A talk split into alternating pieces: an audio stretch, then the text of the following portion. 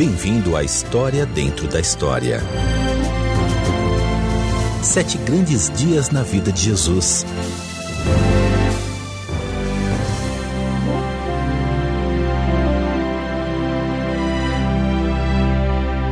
Como é possível selecionar apenas sete? Cada dia foi um grande dia na vida de Jesus. Foi um grande dia em sua vida quando, como um garoto de 12 anos, ele impressionou os mestres no templo com seu conhecimento da palavra de Deus. Seu ministério público durou cerca de três anos e meio. Cada dia desse ministério foi um grande dia. Foi um grande dia quando ele estendeu a mão e tocou num leproso, e o pobre homem foi curado instantaneamente. Foi um grande dia quando ele se sentou junto a um poço e disse a uma mulher cansada como ela poderia receber a vida eterna. Foi um grande dia quando ele deu ordens ao vento e às ondas, e uma tempestade furiosa no mar tornou-se tão calma e tranquila como um cãozinho adormecido. Foi um grande dia quando ele pegou o pacote com o almoço de um menino e alimentou mais de cinco mil pessoas. Porém, o dia em que Jesus morreu sobrepôs-se a todos os outros grandes dias. Ele morreu numa cruz romana como sacrifício por nossos pecados, morrendo para que você e eu pudéssemos receber o perdão de nossos pecados e ter a vida eterna. Ele morreu para que pudéssemos viver. Ouça agora o dia da morte de Jesus. Ele morreu por nós. No início de nosso drama, Jesus está diante de Pilatos, o governador romano da Judéia.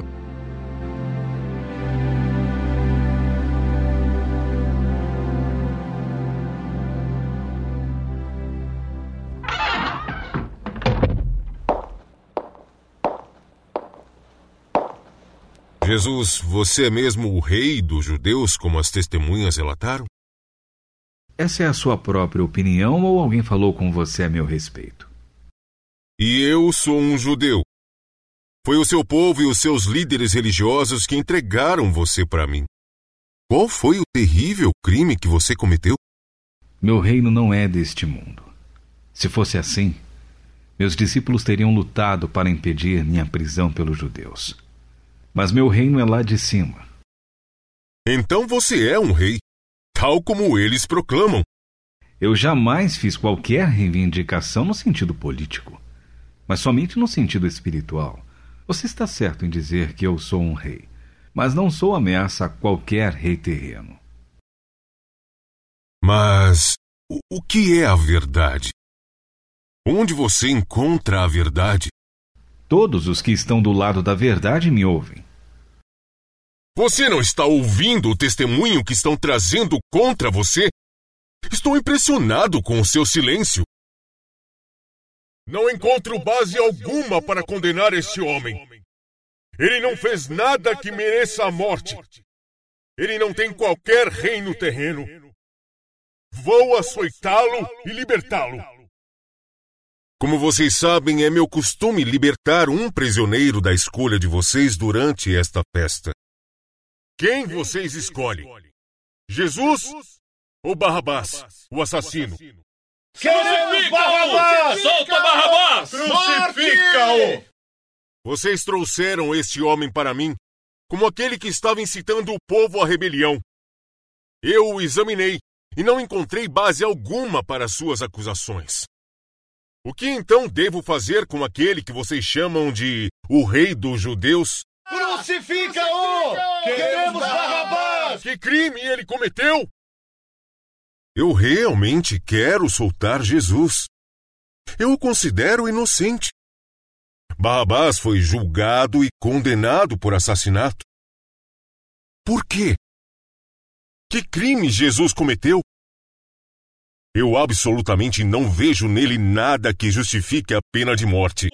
Solta Barrabás! Crucifica-o! Crucifica-o! Queremos Barrabás! Queremos Barrabás! Solta Barrabás! Crucifica-o! Barrabás! Porque vocês exigiram, vou libertar Barrabás e assassinar o inocente.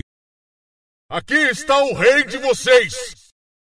Que o seu sangue caia sobre nós e nossos filhos.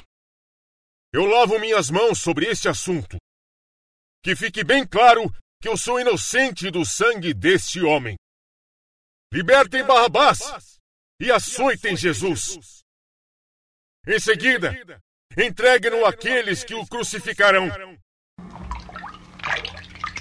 Minhas mãos estão limpas. Estou cansado deste assunto.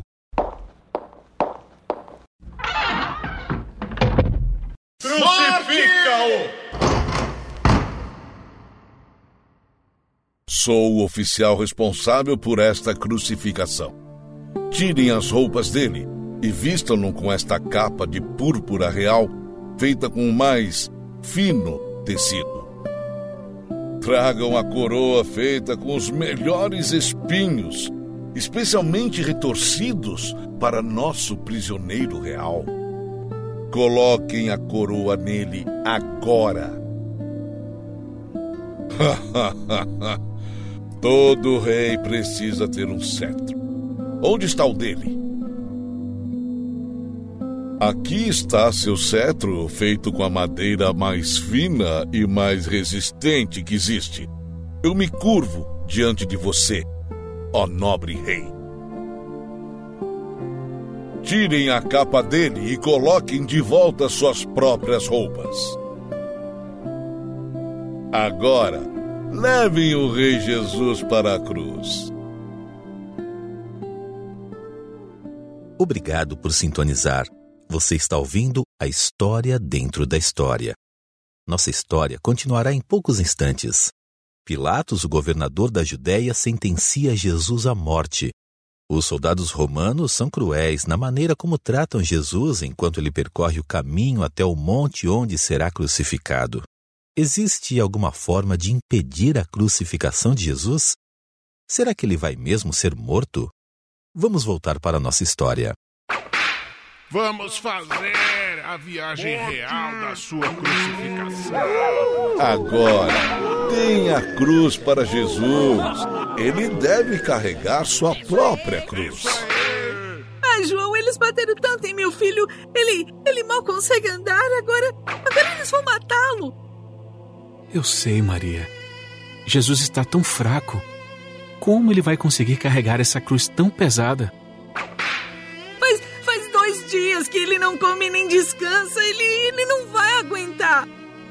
Aqui estamos no Gólgota Fedorento, o lugar da caveira, que é o fim de nossa jornada animada. Tragam aqui os dois outros criminosos. Coloquem um do lado direito e o outro do lado esquerdo do Rei Jesus. Maria, acho que estou começando a entender. A dor e sofrimento de Jesus são pelos nossos pecados, do jeito que Deus planejou. Jesus é mesmo o Salvador do mundo. Eu me lembro de algo que o profeta Isaías escreveu. É uma longa passagem que decorei quando eu era menino. Certamente ele tomou sobre si as nossas enfermidades e sobre si levou as nossas doenças. Contudo, nós o consideramos castigados por Deus, por ele atingido e afligido. Mas ele foi transpassado por nossas transgressões, foi esmagado por causa de nossas iniquidades. O castigo que nos trouxe a paz estava sobre ele, e pelas suas feridas fomos curados. Todos nós, tal qual ovelhas, nos desviamos. Cada um de nós se voltou para o seu próprio caminho, e o Senhor fez cair sobre ele a iniquidade de todos nós. Anos atrás, quando Jesus era, era apenas um bebê, um, um velho profeta chamado Simeão me disse que um dia uma espada atravessaria minha alma. Agora, agora eu sei do que ele estava falando. No meio de tanta dor e sofrimento, Deus ainda está no controle.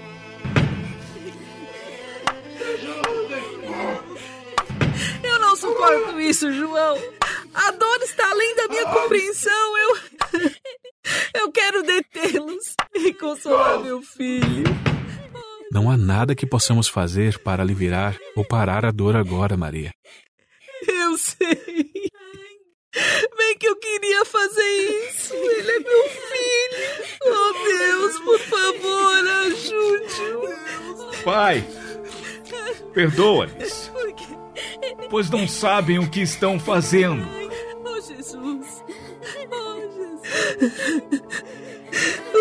Ladrões estão, estão praguejando e, e insultando meu filho. Como que eles podem fazer isso? Veja, Maria. Um dos ladrões ficou em silêncio e ele está censurando o outro ladrão. Por que a mudança? João, tome conta de mamãe. Oh, Jesus. Jesus, tomarei conta de sua mãe como se fosse minha.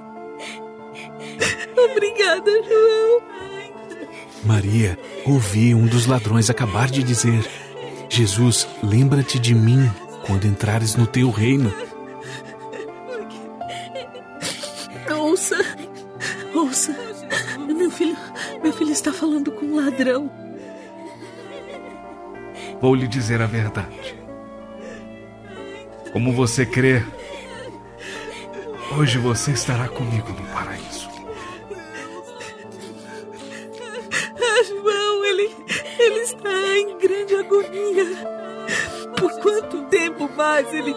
Sofrer? Tenho sede. Por quê? Por que os soldados não ajudam? Eles, são muito cruéis. Já faz três horas que ele está na cruz, Maria. Está ficando escuro e é meio-dia. O que está acontecendo? É como, é como se Deus estivesse escondendo do mundo os, o sofrimento de meu filho. Meu Deus, meu Deus! Por que me abandonaste? João! João! Você ouviu o que ele disse? O que, que isso significa? Não sei, Maria. Acho que deve estar relacionado a uma das canções que entoávamos na sinagoga. A canção tem exatamente essas palavras, e então acrescenta: Por que estás tão longe de salvar-me? Tão longe dos meus gritos de angústia? Meu Deus, eu clamo de dia, mas não respondes, de noite, e não recebo alívio. Acho que essa canção é sobre o Messias, é sobre Jesus. Está consumado! Oh, Jesus! Oh, Jesus! Jesus! Pai, Oh, Jesus! em tuas mãos entrego o meu espírito.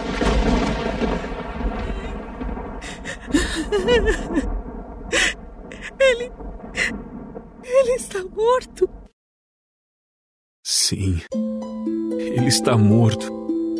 Ele não está mais nesse corpo machucado. Louvado seja Deus, pois seu sofrimento acabou. Eu me pergunto, e agora? Como vamos sobreviver sem ele? Que Deus nos ajude. Louvado seja Deus por sua bondade. Ninguém, ninguém mais terá de sofrer para pagar a pena pelos nossos pecados. Jesus. Jesus pagou tudo. Jesus morreu em nosso lugar. Morreu para nos salvar dos nossos pecados. Ele é verdadeiramente o Salvador do mundo. Os líderes religiosos queriam que Jesus fosse condenado e morto. Ponto final. E eles conseguiram o que queriam. Jesus foi crucificado. Ele morreu em nosso lugar. Tudo isso estava no plano de Deus. Ele estava no controle o tempo todo. Chegamos agora ao momento quando podemos responder a Deus. A palavra de Deus diz: sem derramamento de sangue não há perdão. João Batista, falando sobre Jesus, disse: Vejam, é o Cordeiro de Deus que tira o pecado do mundo. Jesus é o Cordeiro sacrificial de Deus oferecido como um sacrifício pelos nossos pecados. Jesus morreu na cruz pelos nossos pecados. Jesus morreu em nosso lugar. O apóstolo Paulo escreveu que Cristo morreu pelos nossos pecados, segundo as Escrituras, foi sepultado e ressuscitou ao terceiro dia, segundo as Escrituras. Jesus não permaneceu na sepultura, ele ressuscitou dentre os mortos e está vivo para sempre. Vou fazer uma breve oração, do profundo do meu coração para Deus. Ouça a minha oração e, quando eu tiver acabado, convidarei você a fazer a mesma oração. Querido Deus, obrigado porque Jesus morreu pelos meus pecados. Amém. Agora repita a oração em voz alta depois de mim. Nós falaremos uma parte de cada vez. Faça desta oração a sua oração para Deus. Diga ela com todo o seu coração enquanto ora. Querido Deus, obrigado porque Jesus morreu pelos meus pecados. Amém. Obrigado por fazer essa oração.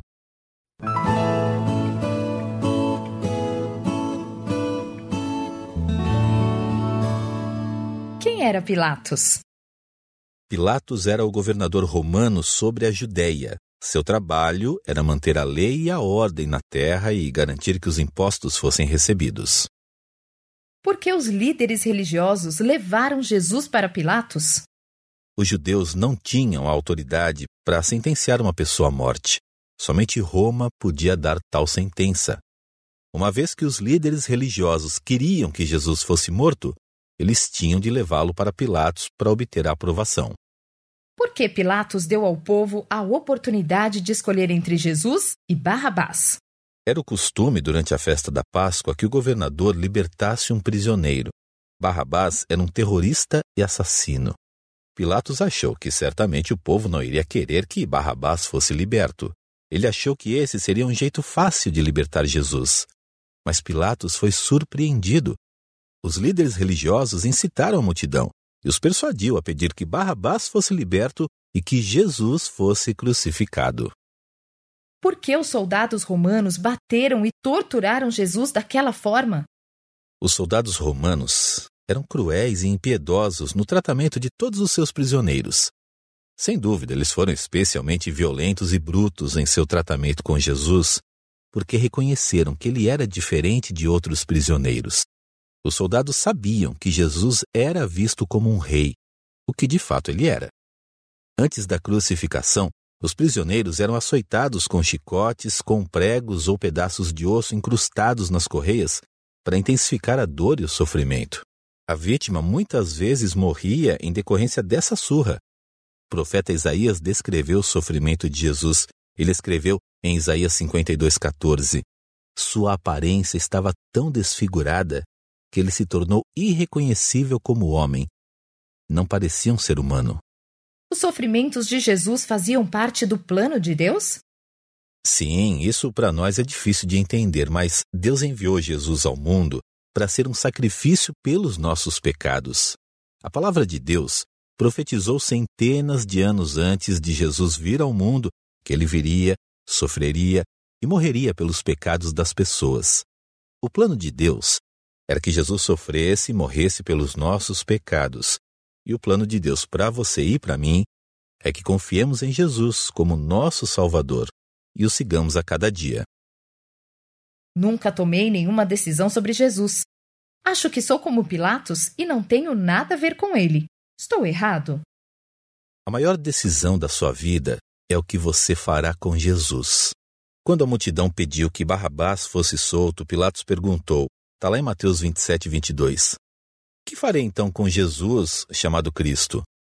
Essa é a pergunta mais importante que você já teve de responder. A pergunta é pessoal. O que você vai fazer com Jesus? A pergunta exige uma ação. O que você vai fazer com Jesus? A pergunta é sobre Jesus. Não é sobre ninguém mais. O que você vai fazer com Jesus, o Filho de Deus, que veio à terra e morreu na cruz para salvar você dos seus pecados? Sua vida aqui na terra e por toda a eternidade depende de como você vai responder a essa pergunta. Eu insisto que você confie nele como seu Salvador. Entregue sua vida a ele e viva para ele a cada dia. Por que o local onde Jesus foi morto era chamado de lugar da caveira? O nome hebraico Gólgota significa o lugar da caveira. A palavra Calvário também significa caveira. A Bíblia não diz porque o local onde Jesus foi morto era chamado lugar da caveira. Sem dúvida, era o local público de execução usado pelos romanos para suas muitas crucificações. Os romanos matavam as suas vítimas pela crucificação em uma cruz. Muitas vezes eles deixavam os corpos nas cruzes até se decomporem, para que as pessoas pudessem ver aquela cena horrível. Pode ser que o local estivesse repleto de ossos e caveiras de vítimas anteriores. Daí o nome do local. Alguns estudiosos sugerem que o local em si se assemelha a uma caveira em sua forma. Era um lugar público, por onde muitas pessoas passavam na estrada próxima. Jesus morreu em um lugar público, não em algum lugar escondido. Centenas de pessoas testemunharam a sua morte. Por que a multidão se virou contra Jesus? Achei que eles o amassem e o seguissem alegremente. A multidão era inconstante e foi facilmente manipulada pelas autoridades religiosas. Os chefes dos sacerdotes e anciãos persuadiram a multidão a exigir a soltura do notório criminoso Barrabás e pedisse a crucificação de Jesus. Deus planeja tudo o que acontece? Não. Deus certamente sabe tudo o que acontecerá, porque Ele conhece o passado, presente e futuro. Mas Ele não planeja cada detalhe. Ele está no comando do universo, mas Ele nos dá liberdade de escolha. Muitas coisas acontecem como consequência das nossas próprias escolhas, boas ou más. Onde os outros discípulos estavam quando Jesus foi crucificado? Os discípulos estavam com medo. Eles podiam estar no meio da multidão ou escondidos em algum lugar. Sabemos com certeza que o discípulo João estava perto da cruz. Maria, a mãe de Jesus, também estava lá junto com outras duas mulheres.